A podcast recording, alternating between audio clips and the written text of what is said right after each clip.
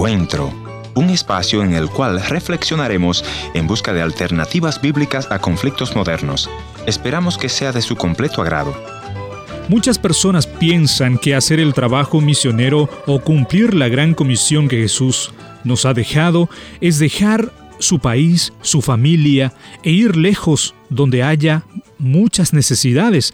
Pero lo cierto es que donde estamos parado o viviendo en este momento, hay muchas personas que nos rodean con decenas de necesidades y que esperan ansiosamente por una ayuda. Lo importante, mis amigos, es descubrir el talento que Dios te ha dado y empieces a hacer misión allí en tu barrio, donde vives, en tu lugar de trabajo o en tu escuela. Hoy escucharemos la historia de nuestro invitado, cómo él está utilizando el don que Dios le ha dado en el campo misionero.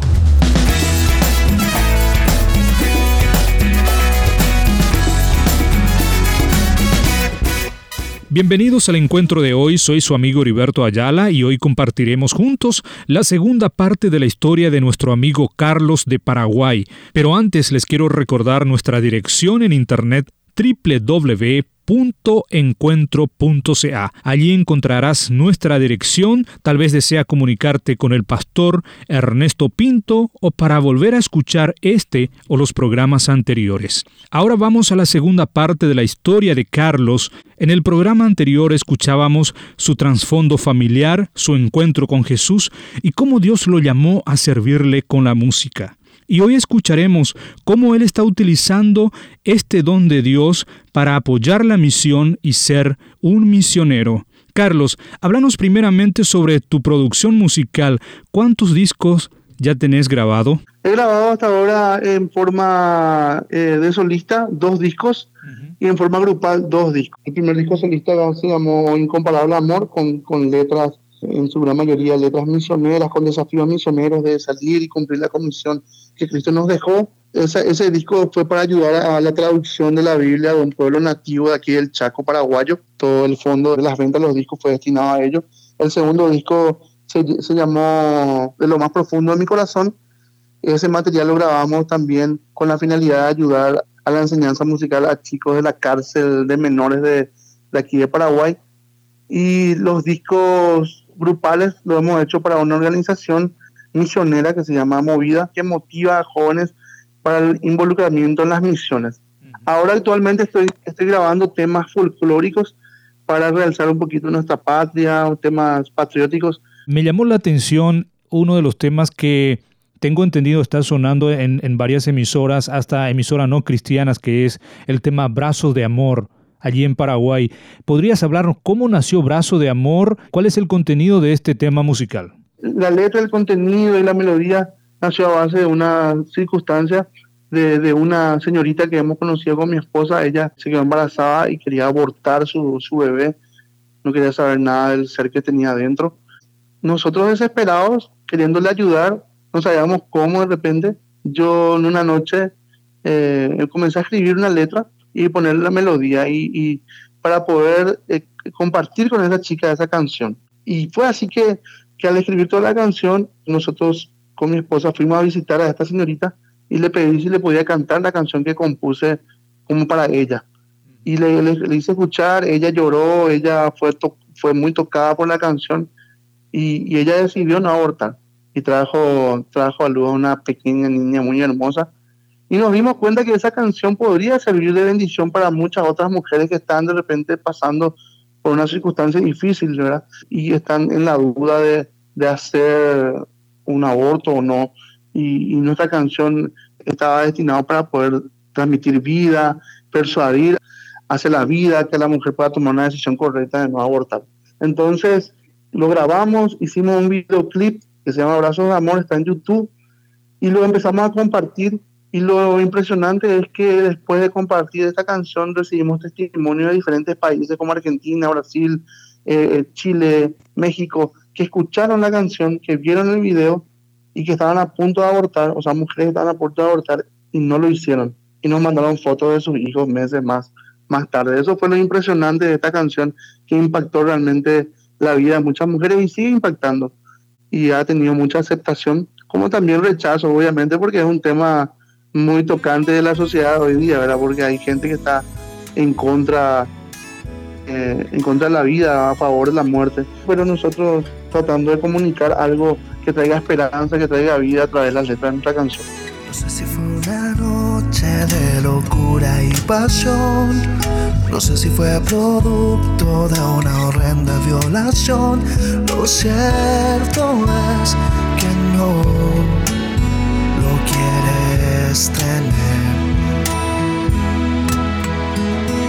No estaba en tus planes ese pequeño ser. Y hoy estás deseando borrarlo de tu ser. Dime tú qué culpa él tiene.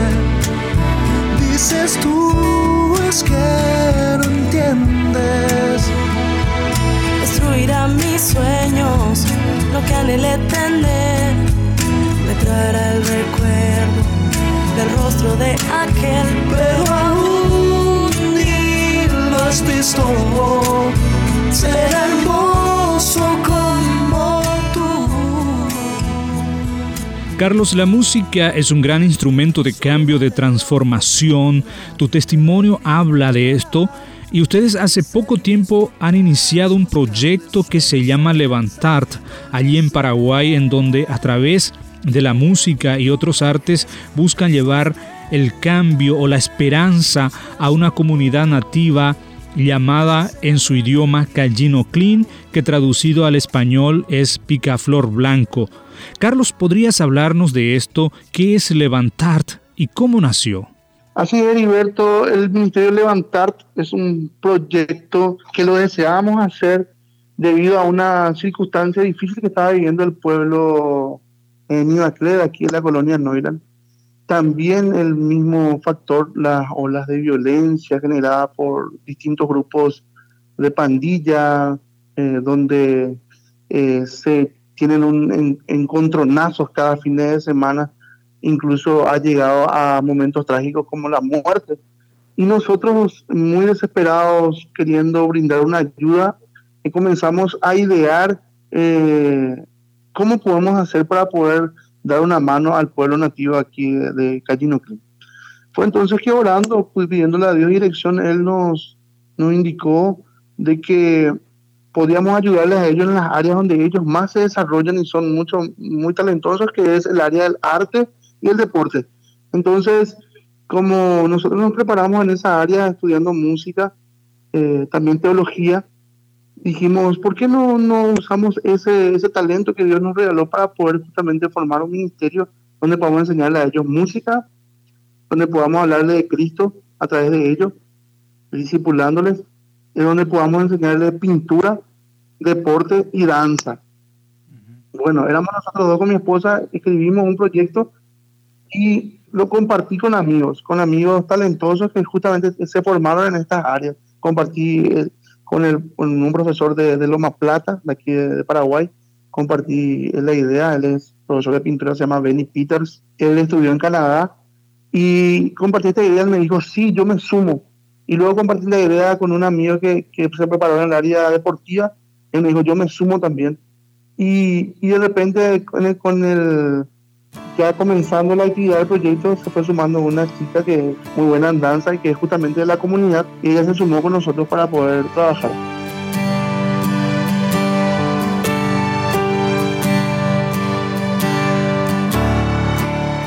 El Ministerio Levantar pusimos ese nombre porque nos basamos en la Biblia, ahí donde Nehemías eh, compartió con sus amigos esta situación donde los muros de Jerusalén estaban destrozados y dijo, sus amigos dijeron, levantémonos y edifiquemos sobre los muros.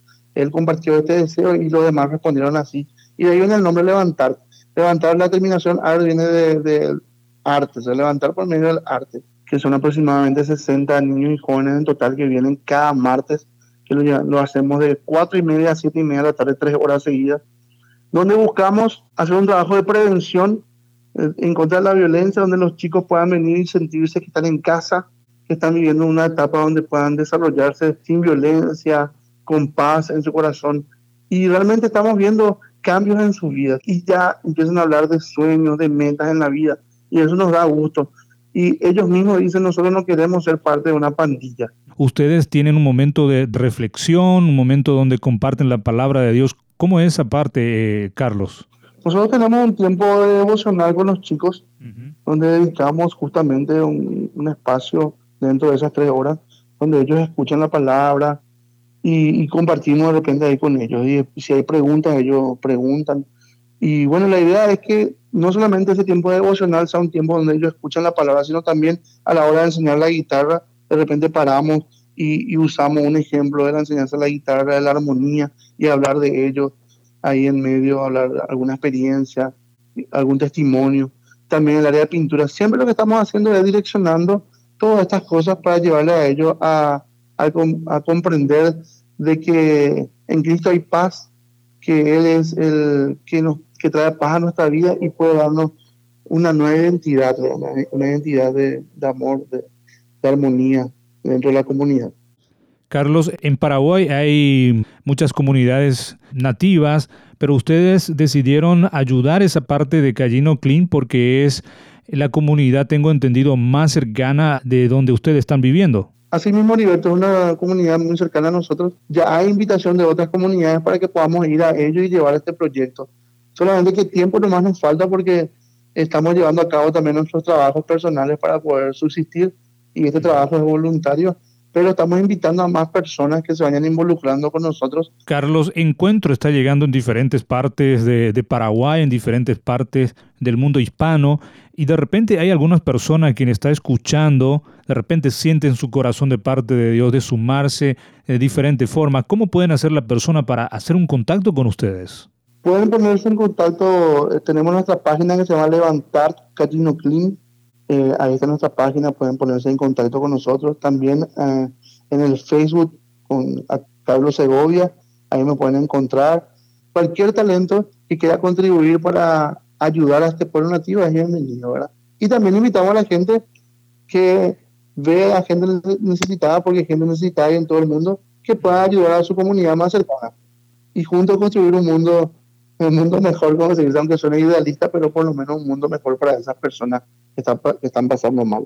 Muchas gracias Carlos por compartir con la audiencia de encuentro esta historia de esperanza y de amor de Cristo que ustedes están experimentando allí en Paraguay. Y a ustedes amigos oyentes, muchas gracias y recuerden siempre, sirvan a Dios con el talento que Él les dio. Hasta pronto. Quiero ver en el cielo tus alas volar, desplegando tus sueños en la libertad. Quiero verte riendo tan lleno de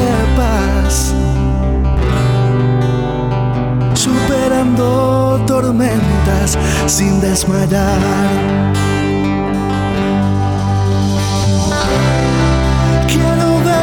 sonreír, Callino Clean, y en medio de los valles volar sin temor.